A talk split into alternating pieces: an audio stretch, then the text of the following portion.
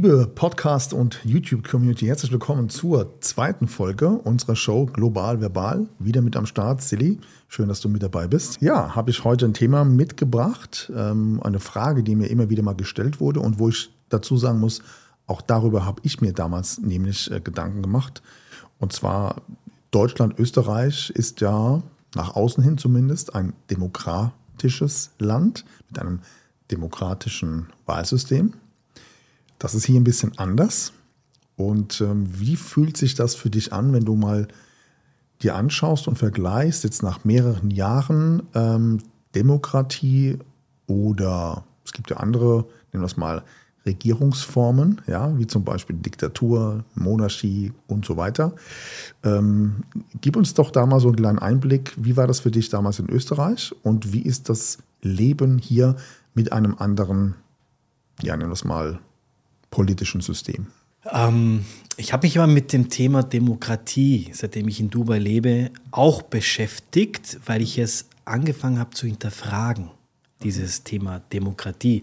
Irgendwann bin ich drauf gekommen, dass es eigentlich aus dem Altgriechischen kommt. Demos steht für das Volk und Kratos für die Herrschaft, also Demokratie aus dem Altgriechischen, ähm, weil genau als diese C-Krise über uns drüber gerollt ist, habe ich ja von Dubai aus, weil Dubai hat im Juli 2020 komplett aufgemacht, haben wir natürlich von Dubai aus ein bisschen auf Deutschland, Österreich, Schweiz geguckt.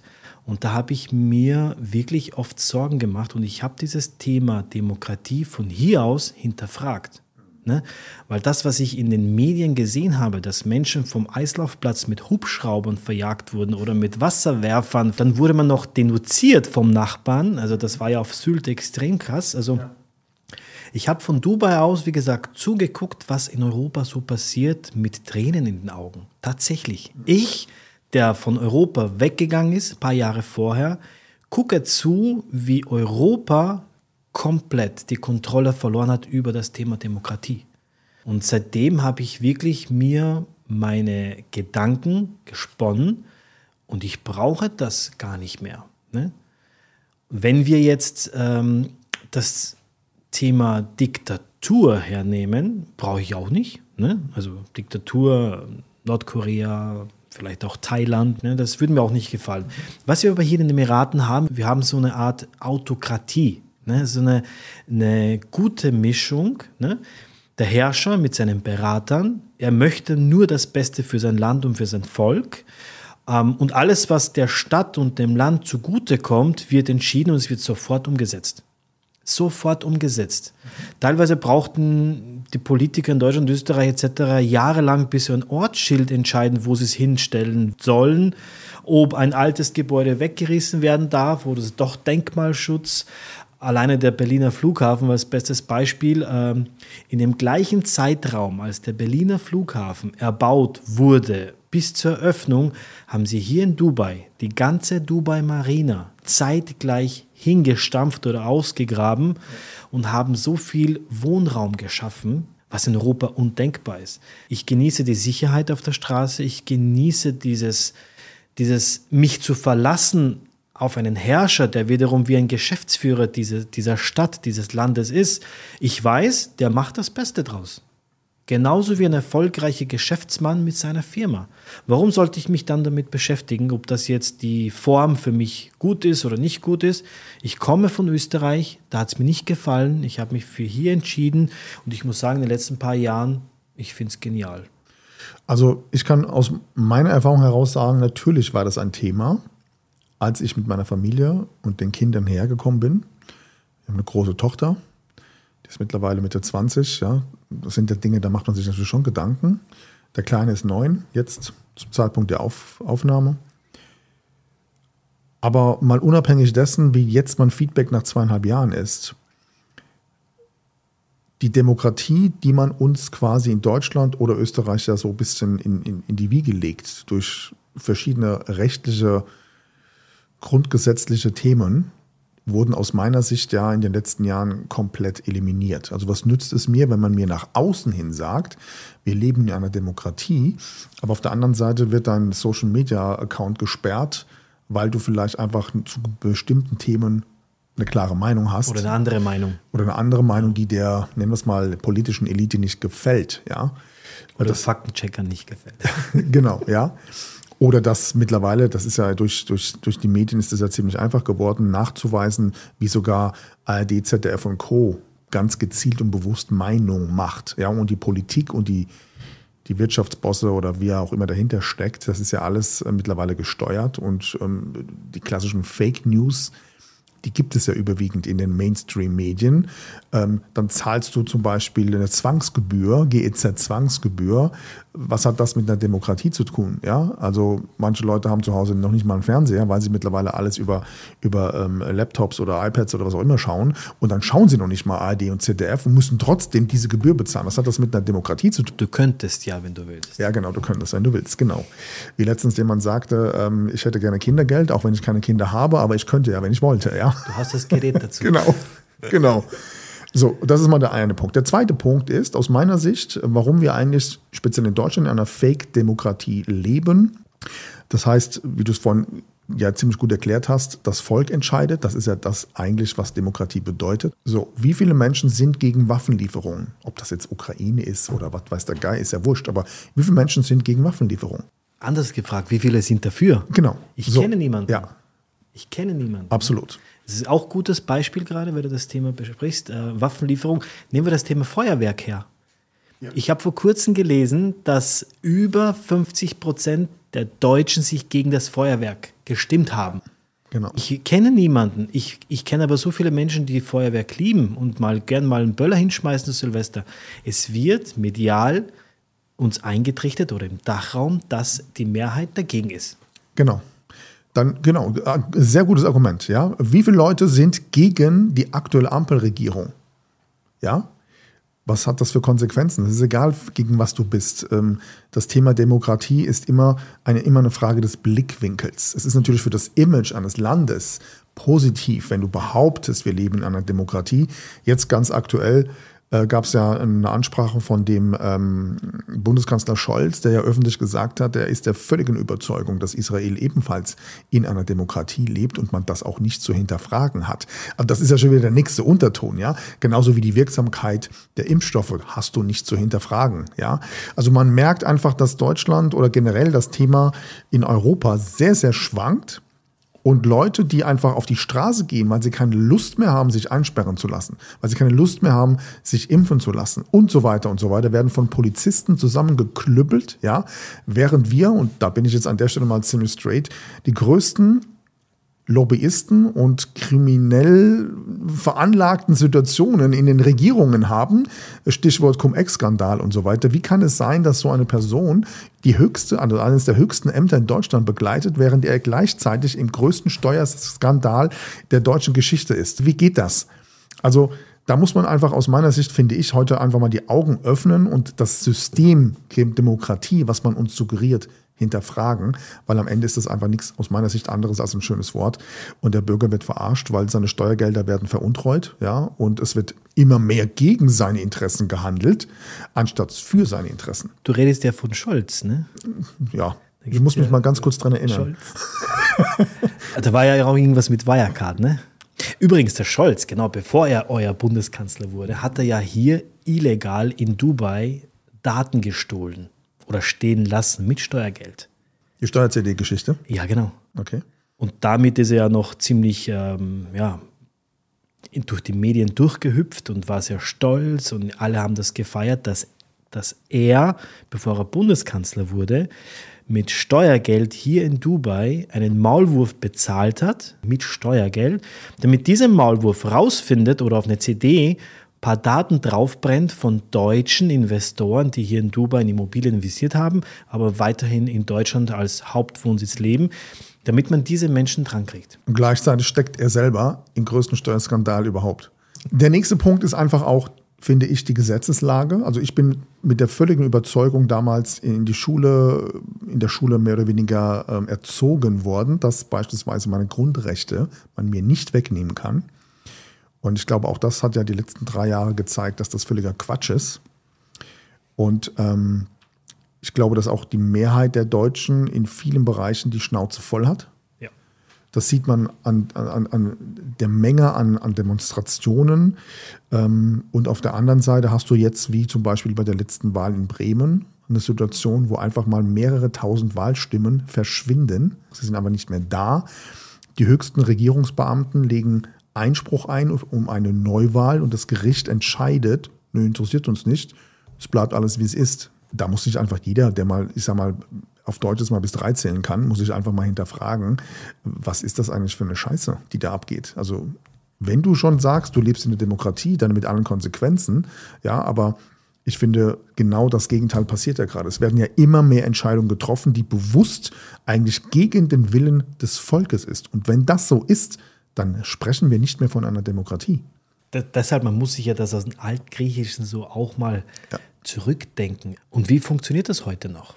Also es interessieren sich immer mehr Menschen zum Thema Auswandern, weil sie vielleicht die Nase voll haben, weil sie keinen Bock haben auf die Steuern, weil sie ja kein Benefit sehen, hatten wir in der Folge ja. davor schon besprochen. Diese Ungerechtigkeit, die einem widerfährt, dann noch natürlich das seitdem die Sanktionen gegenüber Russland ja, verhängt wurden, geht es ja mit der Wirtschaft bergab. Deutschland, glaube ich, ist eines der wenigen europäischen Länder mit einem Minus. Ne? Das einzige, soweit ich weiß. Ja, Stromkosten. Ich habe mal dazu ein Reel gemacht mit 0,46 Euro. Die. Ähm, Im Vergleich hier haben wir 0,08. Ne? Also es wird alles teurer. Mhm.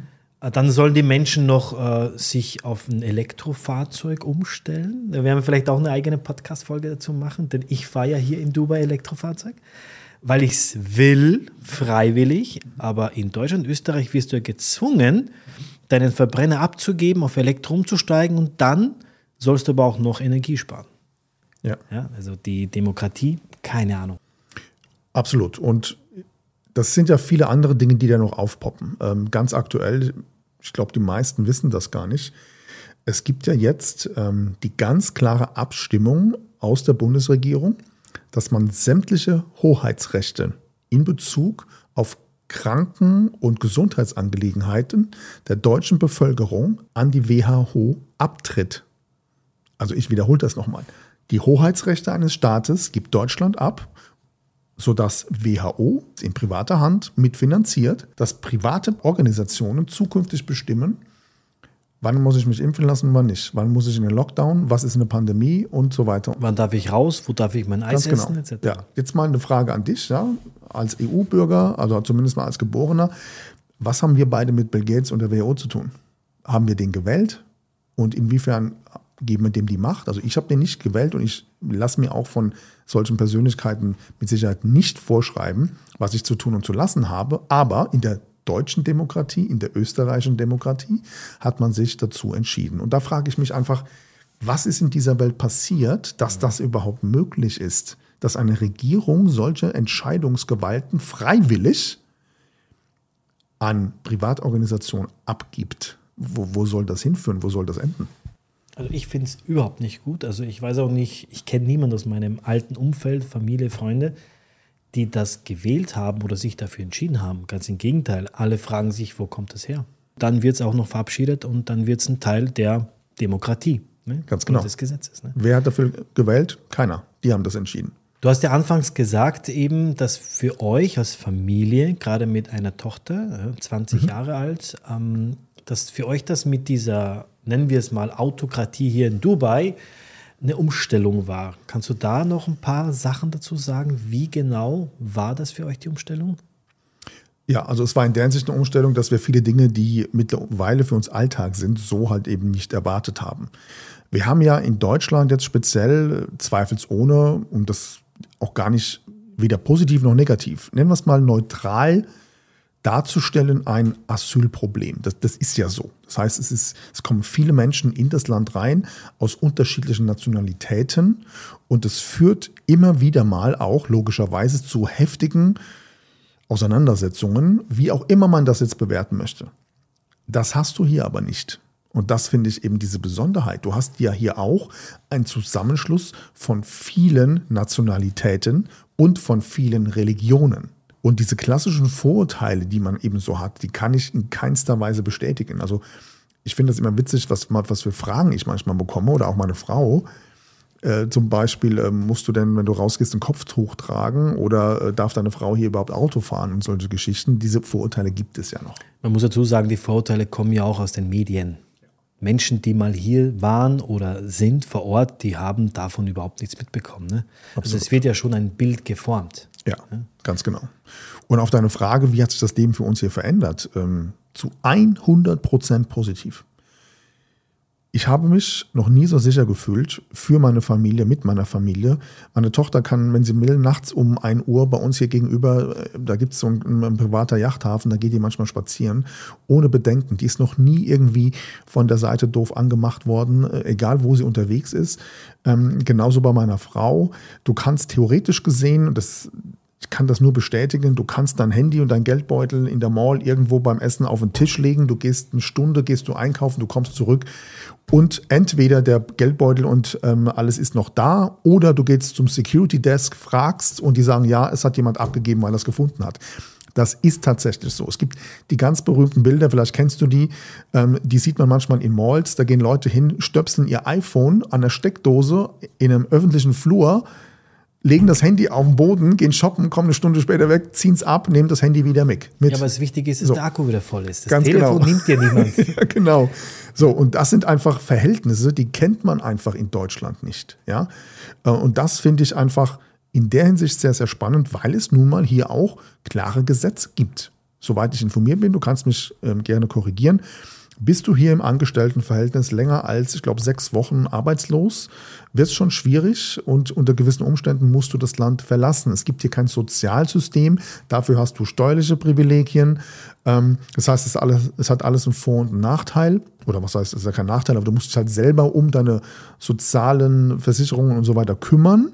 Gleichzeitig kann ich aber auch auswählen, welche Krankenversicherungsgesellschaft mit welchem Tarif nehme ich denn.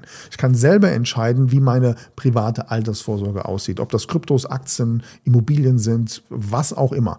Das heißt, ja, wir haben hier ein anderes Rechtssystem, aber die Freiheiten, die man mir und die Sicherheiten, die man mir hier gibt und auch mehr oder weniger fast schon tagtäglich garantiert, ist nicht vergleichbar mit Deutschland. Und um das vielleicht zu finalisieren, meine Erfahrung der letzten zwei Jahre ist, ob Demokratie, Diktatur, Monarchie, was auch immer, am Ende ist das doch scheißegal. Die Frage ist, wie ist das Mindset und wie sind die Werte der Person, die, das, die die Bevölkerung und die Gesetze letztendlich steuert, die diese Macht hat, ja, und dann ist das Rechtssystem doch völlig wurscht. Habe ich ein Arschloch auf Deutsch gesagt, an der Macht, ja, dann ist es egal, ob ich in einer Demokratie lebe. Viele Grüße gehen nach Deutschland, ja. Wichtig ist, funktioniert es oder funktioniert es nicht? Ganz genau, ja. Was würde, wie würde es beispielsweise in Deutschland ähm, anders laufen, wenn wir einfach klarere Gesetze hätten?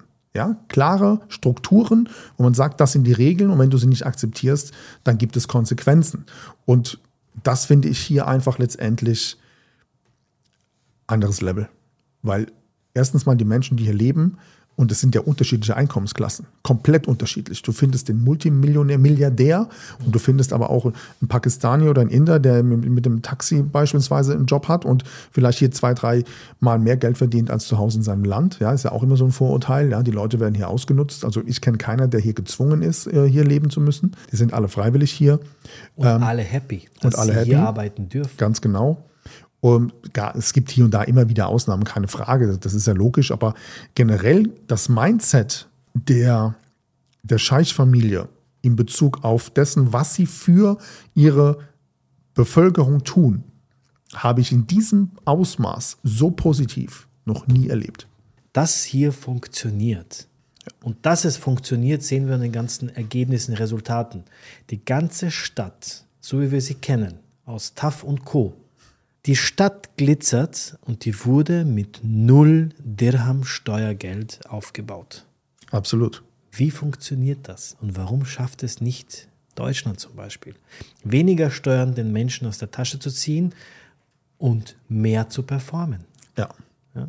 Und ich finde es auch immer äh, in dem Zusammenhang spannend, wie zum Beispiel ein Böhmermann in seiner, einer der letzten Sendungen diese klassischen Vorurteile oder auch der Spiegel und so weiter, die ganzen Dubai-Influencer und so, wie das alles, immer alles getriggert wird. Und allein diese Aussage, ja, Dubai ist ja nur so reich wegen dem Öl und all diese ganzen ähm, Bullshit-Stories. Ähm, ich glaube, das sind alles Strategien, um bewusst von den Wesentlichen abzulenken, nämlich, dass ein deutscher Staat nicht in der Lage ist, ein trotz der Gesetzgebung ein faires System zu erschaffen, bei dem der Bürger vielleicht sogar gerne sagt, ja, ich habe vielleicht hier höhere Steuern, aber der Staat gibt mir etwas zurück. Stattdessen arbeite ich 40 Jahre lang in ein fast schon bankrottes Sozialsystem ein und muss dann auch noch meine Rente, die ich mit 67 bekomme, die muss ich auch noch versteuern, während sich diejenigen, die sich die, die, die Regeln machen, ähm, den Rest ihres Lebens ein fünfstelliges Einkommen haben, ein Fahrer, ein Büro, eine gepanzerte Limousine und so weiter und so weiter.